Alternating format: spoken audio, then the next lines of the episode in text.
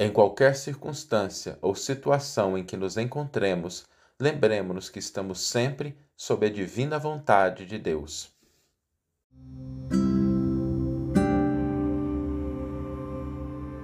Você está ouvindo o podcast O Evangelho por Emmanuel, um podcast dedicado à interpretação e ao estudo da Boa Nova de Jesus através da contribuição do benfeitor Emmanuel. Hoje nós vamos refletir sobre um versículo da prece do Pai Nosso. E a oração do Pai Nosso, pelo menos para mim, né, ela é uma oração que tem muito significado, muito sentido. É a oração mais bonita que, que eu conheço, que eu uso com frequência, né? A gente aprende a orar. Eu aprendi desde pequenininho, quando a minha mãe me ensinava a orar com essa oração. E ela está presente no Evangelho de Mateus, né? É o único evangelista que registra a totalidade dessa oração. Lucas também registra, mas a, a, o registro em Lucas é um pouco mais conciso do que aquele presente em Mateus. E então eu gosto mais do texto de Mateus, né? Particularmente aí eu acho que ele é um texto que está um pouco mais extenso, mais bonito. E os outros evangelistas, Marcos e João, não registram essa oração, mas é muito bom a gente ter o registro aí que Mateus fez dessa bela forma de orar que Jesus nos ensinou. Mas quando a gente pensa na oração, às vezes a gente se esquece de que a, a gente faz ela tão, tão automático, né? A gente já repetiu tantas vezes que a gente até às vezes passa, acho que se ligar a cabeça no automático, a oração sai sozinha, né? Mas um bom exercício é a gente refletir sobre as partes dessa oração. O que, que cada um daqueles versos que Jesus nos ensinou, porque Jesus não trouxe nada de maneira aleatória, né, sem propósito. Cada verso, cada palavra, cada versículo tem um sentido que deve despertar algo na nossa vida, no nosso coração, na nossa mente. É assim que eu penso muito no Pai Nosso, sabe? A cada frase é um elemento na nossa cabeça que vai despertando, que vai se fortalecendo. E tem um versículo do Pai Nosso que diz assim: Venha o teu reino, seja feita a tua vontade, assim na terra como no céu. Esse versículo é muito bonito porque ele nos mostra a, a divina vontade de Deus, que é uma vontade soberana, que é uma vontade sábia, que é uma vontade amorosa, mas que, sobretudo, não se engana, porque é a vontade do Criador. E quando a gente pensa nessa vontade do Criador, né, seja feita a vossa vontade, assim na terra como no céu. Essa frase, ela nos convida a uma reflexão mais profunda. E é isso que eu gostaria de trazer para a gente pensar hoje um pouquinho. Se a vontade divina, se a gente está pedindo que a vontade divina se manifeste, que ela realmente nos envolve, a gente sabe que a vontade divina é uma vontade soberana, sábia e amorosa, nós precisamos reconhecer que essa vontade ela se manifesta no tempo em que a gente está, no presente, agora, onde a gente está. E quando a gente pensa nisso, não é para construir uma visão idílica, uma visão ingênua. Não é para a gente simplesmente pensar que porque a vontade de Deus está presente, então tudo de bom vai acontecer na nossa vida, nós não vamos ter problema, porque aí a gente começa a condicionar a vontade de Deus, né? a gente começa a colocar a vontade de Deus de acordo com as nossas tintas, os nossos desejos. Então, se as coisas são boas, é a vontade de Deus. Se as coisas não são boas, então não é a vontade de Deus. E, e nós precisamos refletir um pouco mais profundamente, porque nós estamos na Terra, nós estamos encarnados por algum tempo. Não importa se a gente é, qual é a nossa concepção religiosa, né? Todas as religiões trazem isso em comum. Nós estamos na Terra por algum tempo. A gente nasce, cresce e desencarna. A gente morre. Mas a nossa essência não é aquilo que se restringe a o corpo físico, a personalidade. Ou seja, quando a gente fala da vontade de Deus, não é possível que a vontade de Deus ela se manifeste exclusivamente nos elementos transitórios da nossa vida. Mais profundamente, ela se concretiza nas aquisições do espírito imortal que cada um de nós é. E por isso essa frase do Pai Nosso nos convida a essa reflexão mais profunda.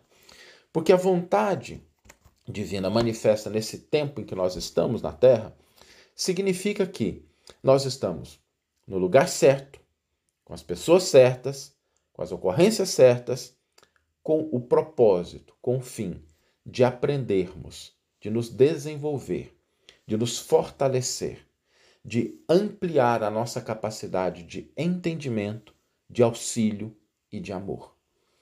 Porque quando a vontade de Deus se manifesta, não é simplesmente para que a gente tenha ah, uma vida feliz e às vezes uma vida de tranquilidade e às vezes a gente não adquirir, porque isso significaria a gente privilegiar o temporário, o passageiro, em detrimento daquilo que é imortal, que é eterno, que é o nosso espírito. Quando a gente avalia por essa ótica, o que acontece? A gente começa a perceber que as situações de felicidade ou de infelicidade, de conforto ou de tribulação, de saúde ou de doença, de bonança ou de escassez, representam a vontade divina, mas não em relação àquela situação específica, mas a aquisição que a nossa alma pode ter tendo aquela experiência. Não é a situação em si, mas é assim o que nós podemos aprender. E eu sei que algumas pessoas devem estar pensando assim, Saulo, mas não é possível que Deus quis que eu nascesse no meio dessa família, não é possível que Deus esperou que eu passasse por essa dificuldade. Não, não pode ser verdade um negócio desse, né? Mas reflitamos de uma maneira mais profunda sobre essa vontade soberana do Pai. Às vezes a gente passa por situações difíceis para que a gente saiba o valor da vitória.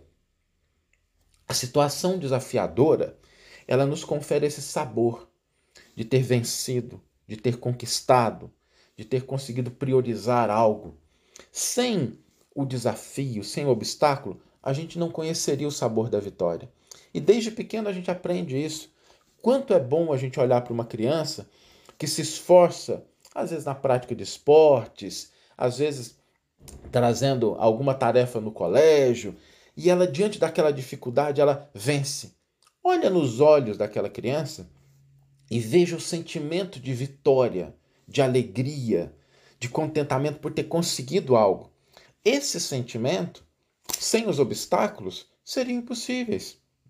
Porque a gente não teria a oportunidade de aprender esse valor que tem as conquistas do nosso esforço. Às vezes a gente convive com pessoas difíceis, né?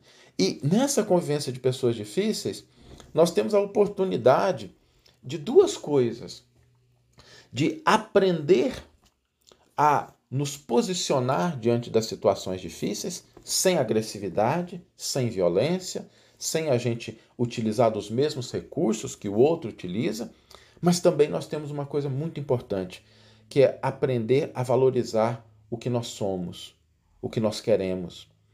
Às vezes nós estamos diante de pessoas difíceis para que a gente aprenda a dizer não, sem agressão, sem violência, mas para que a gente aprenda a dizer não, para que a gente aprenda a estabelecer limites, para que a gente aprenda a se valorizar e a gente não permitir que o outro determine o comportamento da nossa vida, sem que a gente se arrogue na posição de determinar o que ele queira, mas às vezes a situação com uma pessoa difícil nos ensina isso. Nos ensina a dizer não, a estabelecer limites. Às vezes a gente está diante de situações de incompreensão, para que a gente possa aprender a se fortalecer. Porque às vezes a gente só se sente bem quando as pessoas estão batendo palma para o que a gente faz, quando as pessoas estão concordando com o que a gente diz, com as pessoas que estão valorizando o que a gente fez. Nada de errado com isso.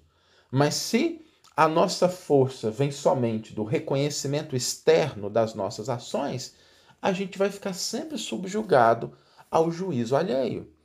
Mas quando a gente está diante da incompreensão, mas a gente consegue se posicionar assim, ok, né, não compreendeu, agrediu, às vezes fez uma crítica ferina, mas eu tenho consciência de que o que eu fiz é o melhor. Eu fiz o melhor, é isso que está certo não é a posição da pessoa, e a gente consegue se fortalecer para que a gente não fique naquela gangorra, né? As pessoas aplaudem, a gente fica feliz. As pessoas criticam, a gente desmonta. As pessoas nos valorizam, a gente se sente importante. Elas nos esquecem, a gente se sente a última das criaturas. Às vezes a incompreensão nos ensina isso. Às vezes a tranquilidade, da mesma forma as boas coisas. A situação de tranquilidade, de bonança, nos convida à capacidade de auxiliar, de estender a caridade, de diminuir o sofrimento do outro. Tudo isso coloca o aprendizado como centro das circunstâncias, das situações em que nós estamos. E todas as vezes que nós pensamos na divina vontade de Deus, lembremos-nos sempre que, para além da cortina da circunstância, da situação, existe um propósito. E é quando a gente acha esse propósito da situação, o que, que eu posso aprender? O que, que essa situação está mexendo comigo? O que, que ela está me convidando a fazer? É aí que está a vontade de Deus. Não é simplesmente nas situações transitórias, mas no aspecto mais profundo que nos convida a crescer, progredir, nos aperfeiçoar e auxiliar o nosso próximo. E, e a própria oração é, é um recurso poderoso para que a gente entenda isso. Quando a gente está passando por qualquer momento. Né? Não é só nos momentos de dificuldade. Às vezes, nos momentos de facilidade, de recurso, a gente orar para tentar se conectar com essa vontade. Né? Pai, né? o que, que o Senhor espera? Né? O, o que, que eu tenho que aprender? O que, que eu posso me desenvolver? Como é que eu posso auxiliar alguém nessa situação? A oração, ela feita lá no íntimo da nossa alma, ela nos possibilita essa compreensão mais profunda. E esse verso do Pai Nosso, né, ele sempre me chama a atenção em relação a isso, porque ele nos convida a essa reflexão. E em qualquer aspecto que nós estejamos da nossa vida, lembremos-nos sempre que nós estamos sob a divina vontade de Deus, que é uma vontade soberana, que é uma vontade sábia, que é uma vontade amorosa e que nos convida ao crescimento, ao aperfeiçoamento, ao aprendizado e a ampliação da nossa capacidade de servir, de compreender, de amar. Vamos ler agora a íntegra do versículo e do comentário que inspiraram a nossa reflexão de hoje. O versículo está em Mateus 6,10, que trata né, da oração do Pai Nosso e traz aquela frase que a gente comentou no início: Venha o teu reino, seja feita a tua vontade, como no céu, também sobre a terra. E Emmanuel intitula o seu comentário em nossas mãos. Convence-te de que as leis da divina sabedoria não se enganariam. Situando-te na terra por tempo determinado, com vistas ao próprio burilamento que te cabe realizar, trazes contigo as faculdades que o Senhor te concedeu por instrumentos de trabalho. Encontrastes no lugar, encontras-te no lugar certo em que te habilitas a desempenhar os encargos próprios. Tens contigo as criaturas mais adequadas a te impulsionarem nos caminhos à frente. Passas pelas experiências de que não prescindes para a conquista da sublimação que demandas. Recebes os parentes e afeições de que mais necessitas para resgatar as dívidas do passado ou renovar-te nos impulsos de elevação. Vives na condição certa na qual te compete efetuar as melhores aquisições de espírito. Sofre lutas compatíveis com as tuas necessidades de conhecimento superior. Vários acontecimentos dos quais não se te faz possível a desejada libertação, a fim de que adquiras autocontrole. Atravessas circunstâncias, por vezes difíceis, de modo a conheceres o sabor da vitória sobre ti mesmo. E em qualquer posição na qual te vejas, dispõe sempre de certa faixa de tempo a fim de fazer o bem aos outros, tanto quanto queiras, como julgues melhor, da maneira que te pareça mais justa e na extensão que desejas, para que, auxiliando aos outros, recebas dos outros mais amplo auxílio no instante oportuno.